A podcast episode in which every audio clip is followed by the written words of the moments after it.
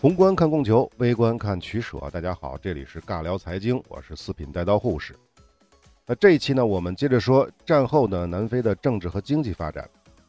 那么首先要说的就是南非共和国的建立和脱离英联邦。前几期节目我们是讲过的，南非的国民党是一个右翼的政党，在政治主张上呢，肯定是大力提倡所谓阿非利卡人对南非的统治。这其中呢，不只要排除黑人和有色人种，其实也要排除英国对南非的影响。那么在南非呢，有很大一批的本土白人是非常的憎恨英国的。那即便是在法理上，南非成为英国的自治领之后，依旧有大批的阿非利卡人想要建立起南非共和国，也就是恢复之前的那个南非共和国，而不是去做英王的子民。这些人呢，即便是在英国王室成员访问南非演奏英国国歌的公开场合，都不会离开座椅，就坐在那儿一动不动。他的想法肯定就是谁尴尬谁心里清楚。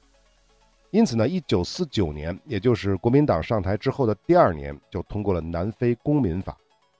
要知道，此前的南非人不是南非公民，而是英王的臣民。那么根据这个新法呢，才确定了南非人的公民地位，并且还规定。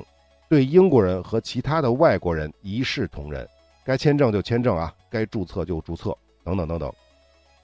一九五零年，布隆方丹最高法院成为了南非的最高法院。那这点呢，可能好多人不太明白，因为以前呀，南非的最高法院并不在南非，而是在英国枢密院司法委员会。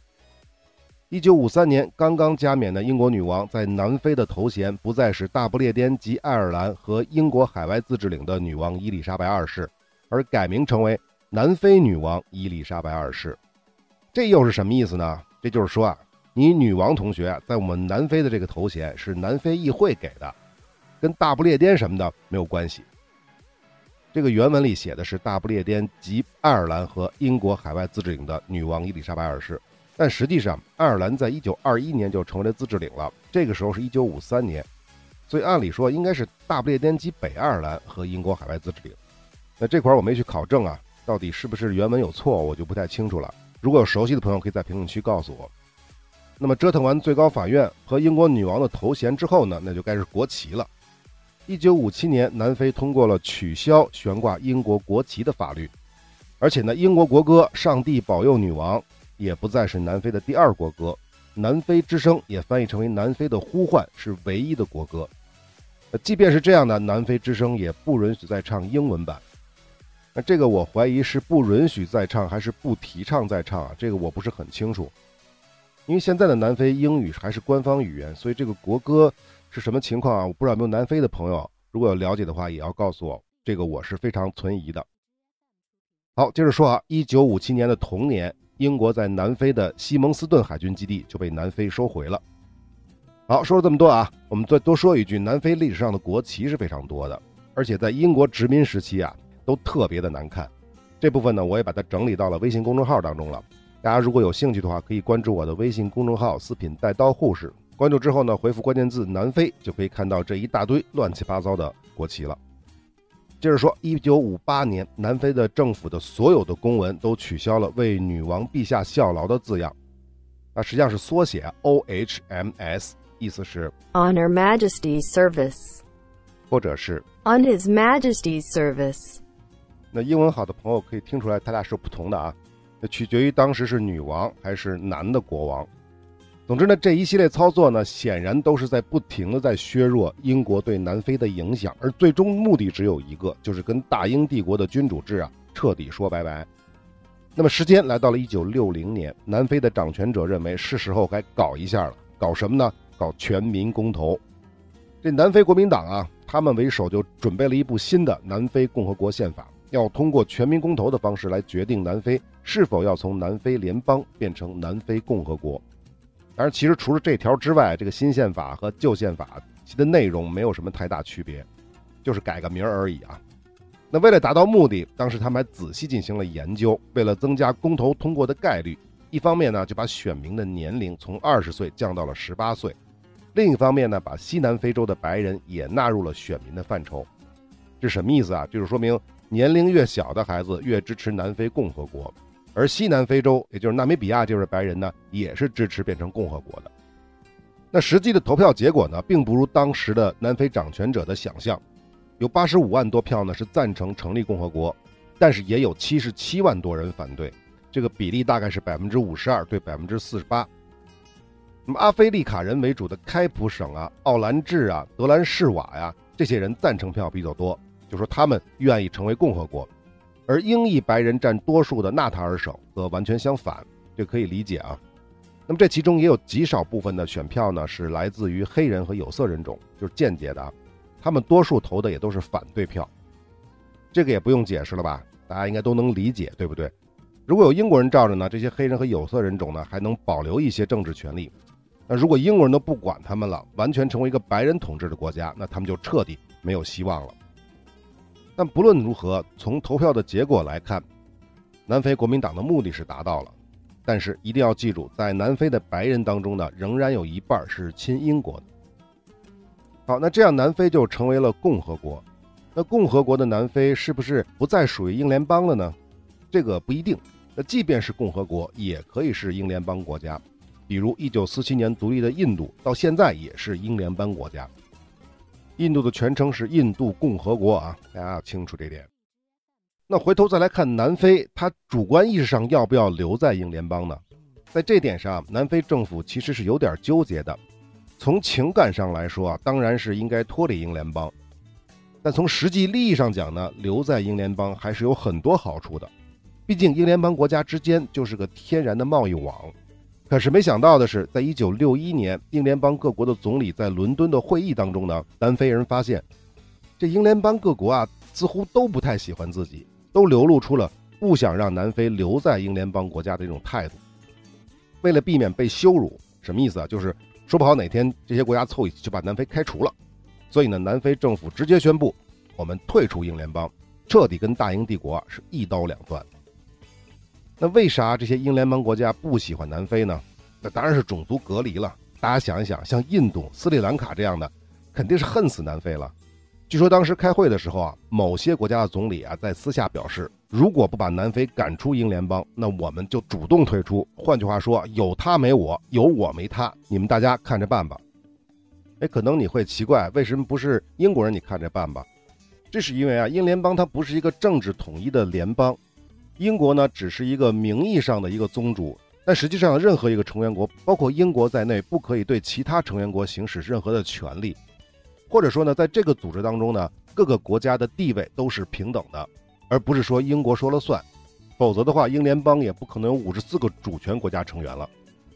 好，我们说完了南非共和国的建立和退出英联邦，我们再来补充一下南非的内部和附近的几个英国海外领地，也就是巴苏陀兰啊。斯威士兰和贝专纳的这个情况，首先呢，这三个地方一直都不属于南非联邦，而是单独属于英国的海外领地，或者是叫殖民地。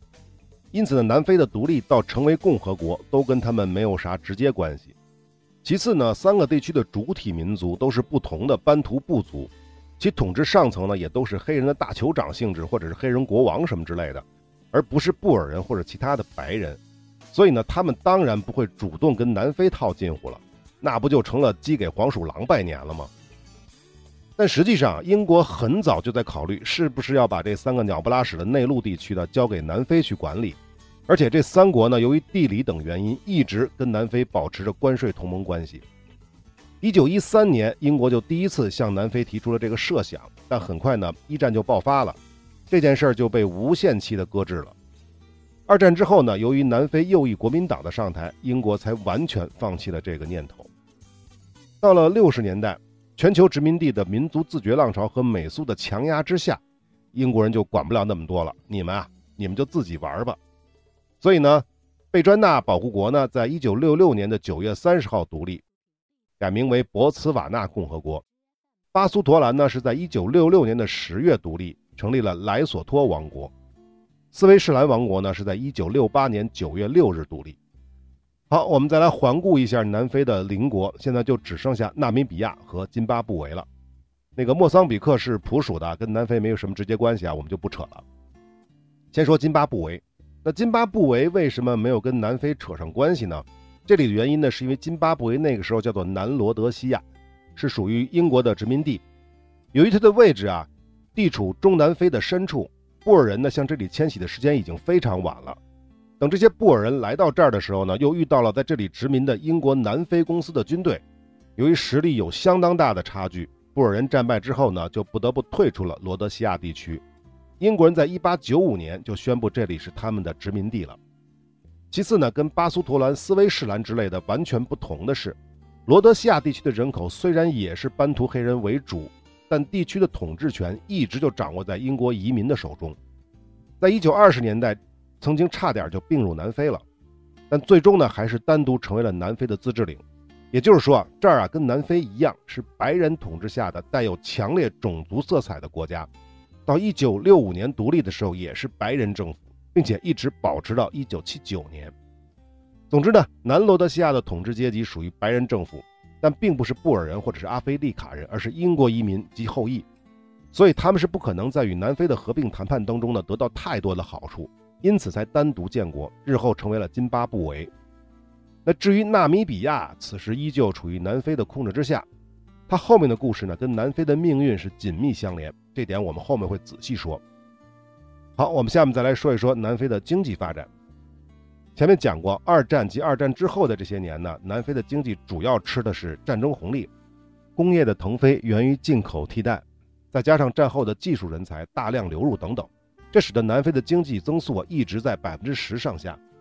五十年代之后啊，南非的经济增速势头依然不减，尤其是制造业、纺织、钢铁、化工、金属加工、机器制造、交通运输等多方面都有长足的进步。到一九六零年，南非的 GDP 已经达到了五十亿兰特，折合当年呢是七十多亿美元，这比五零年又翻了一番。当然了，这其中是有通胀因素的，但即便是排除通胀，这十年间其增长也达到了百分之一百五。那放眼整个非洲啊，这个时候的很多国家还没有独立，还是殖民地。少数独立的那几个呢，也大多挣扎在贫困线上。因此啊，南非的经济在非洲可以说是独树一帜。这年，也就是一九六零年，南非的 GDP 世界排名二十，第二十名啊。要知道，当年瑞士的 GDP 也不过九十亿美元，南非是七十多亿啊。即便是在人均 GDP 方面，南非在1960年也有440多美元，世界排名三十出头。大家别觉得少啊，440美元，那个时代的美元比现在值钱多了啊。这一年，1960年，阿富汗的人均 GDP 是59美元，而中国当时只有89美元。即便是当时的美国，人均也不过三千美元。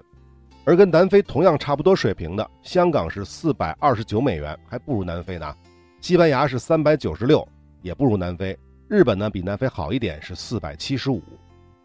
那为什么南非的经济能够一直保持持续的高增长呢？这还真不是说南非国民党的执政能力有多强，而是南非可以吸引到大量的外资，而且跟同期的中国不同，这南非引进西方先进技术是没有任何障碍的。关于这个原因，我们不用解释了吧？在西方世界的眼中，南非再崛起，它也不会影响到欧美的国际地位。所以，各种高精尖的技术专利的转让，在南非基本上都没有什么门槛。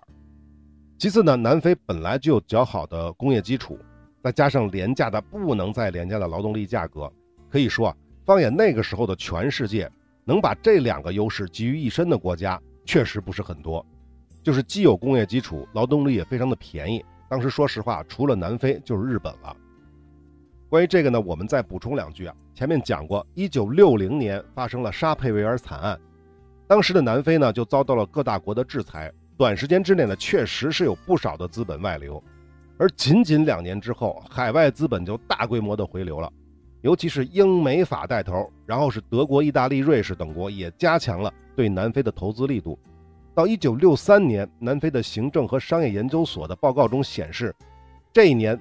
向南非的投资的外国公司同比增长了两倍之多，这其中呢，对南非投资额排名第一的是英国，几乎英国所有的跨国公司在南非都有投资，比如说 BP 就是英国石油啊，邓禄普、帝国化工等等。那么排名第二就是美国，主要投资方向呢是汽车、石油和电子工业。第三是德国，当然那个时候是西德了啊，它主要的投资方向是化工、机械和汽车。然后就是法国和日本。日本呢，主要是集中在汽车工业方面，而法国呢，在军工投资方面是远大于其他这些国家的。这是为什么呢？这我们前面讲过，沙佩维尔惨案之后呢，英美为首的各国呢是对南非进行武器禁运的，但是法国那个时候跟英美的关系并不是特别好，法国人想走自己的路嘛，所以他们在武器禁运这方面，就是对南非的武器禁运这方面呢，就执行的不是那么的严格。那这是一方面啊，另一个方面啊，就是由于长期的国际制裁，我说的是武器禁运这个制裁啊，南非是没有办法从西方国家进口武器装备的，我说直接进口成品的武器装备，包括法国也很难。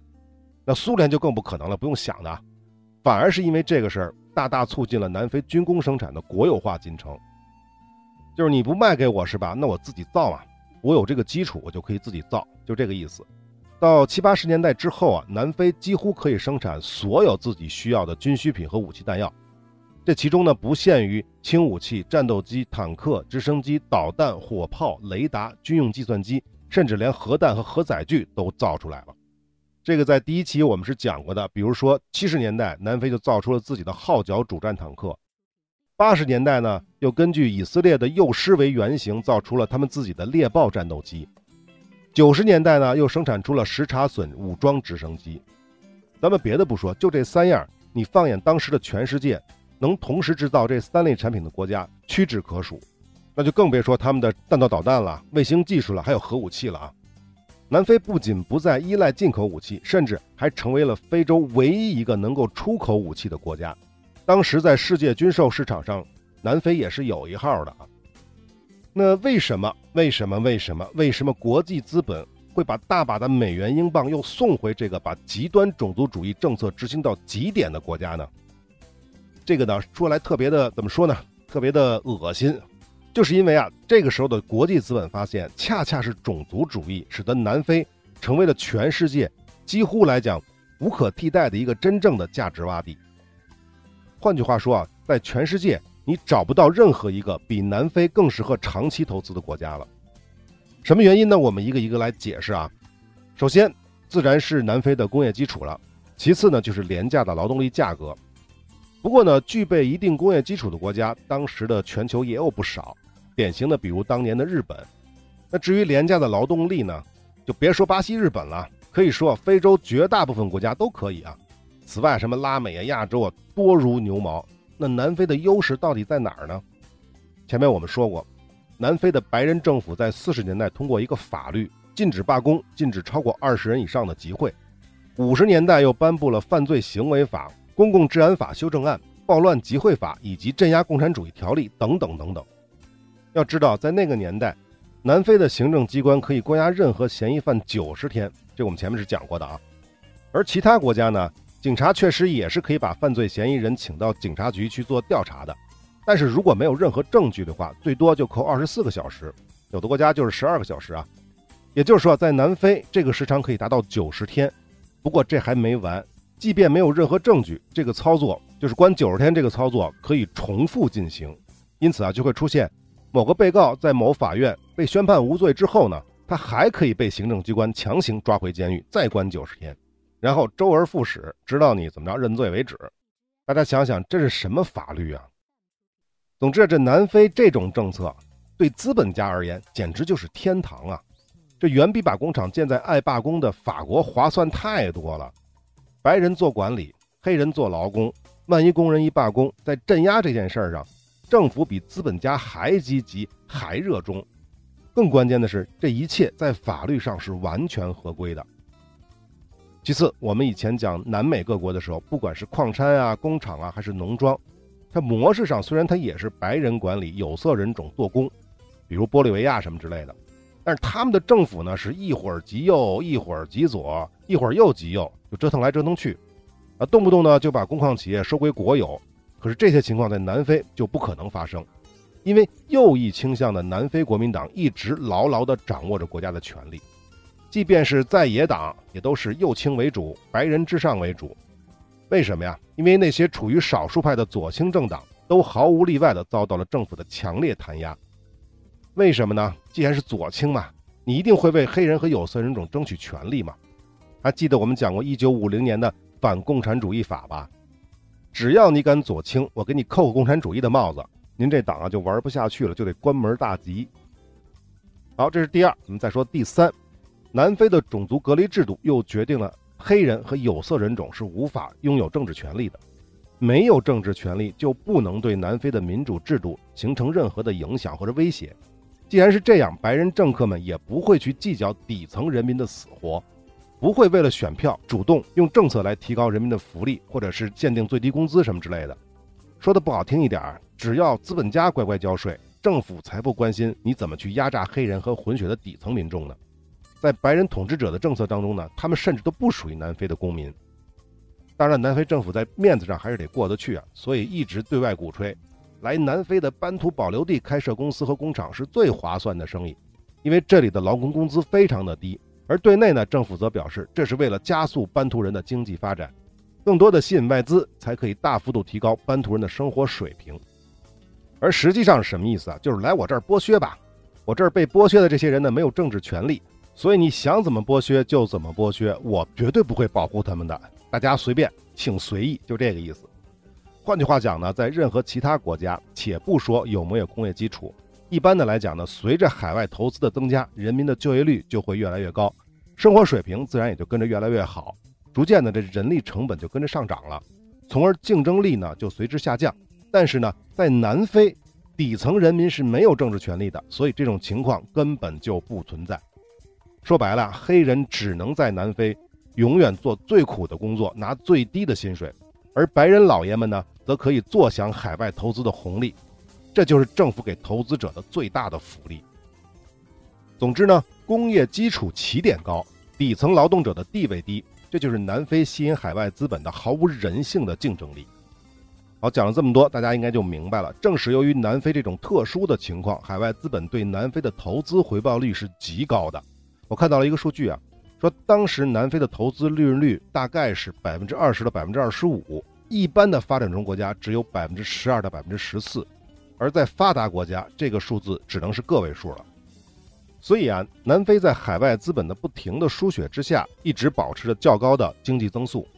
六十年代的 GDP 年均增长率将近百分之六，七十年代呢年均增长率百分之四，到八十年代呢南非经济开始下滑了。GDP 增速呢降到了百分之一点五，可即便如此，我们再看一下一九九零年的数据，南非的 GDP 是一千一百五十亿美元，世界排名第三十，还是绝对的非洲第一。在世界排名方面，它前面的沙特也不过比它多了二十亿美元，这体量是相当的，但人均呢就下滑了不少了。一九九零年南非的数据是三千一百美元人均啊，排名六十多，而这年的沙特人均七千美元，排名四十八。但是不管怎么样呢，当年的这个排名呢，也比现在一百一十多要好得多。那么问题就来了啊，八十年代开始，为什么南非的经济有所下滑？为什么九十年代之后又加速下滑？尤其是在南非黑人获得政治权利之后，甚至翻身做了主人之后，这个国家又为什么沦落为发展中国家的行列呢？其实啊，前面讲了这么多，也许有心的朋友就已经听出头绪了。九十年代之前的南非啊，在国际环境当中可以说是近乎被孤立的，只有二十几个国家和地区跟他建交，这就足以说明问题了。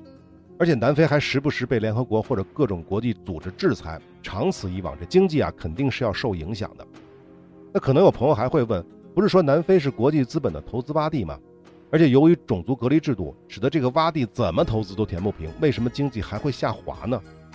那回答这个问题呢，我们就要重回到南非种族时代的黑人反抗运动了。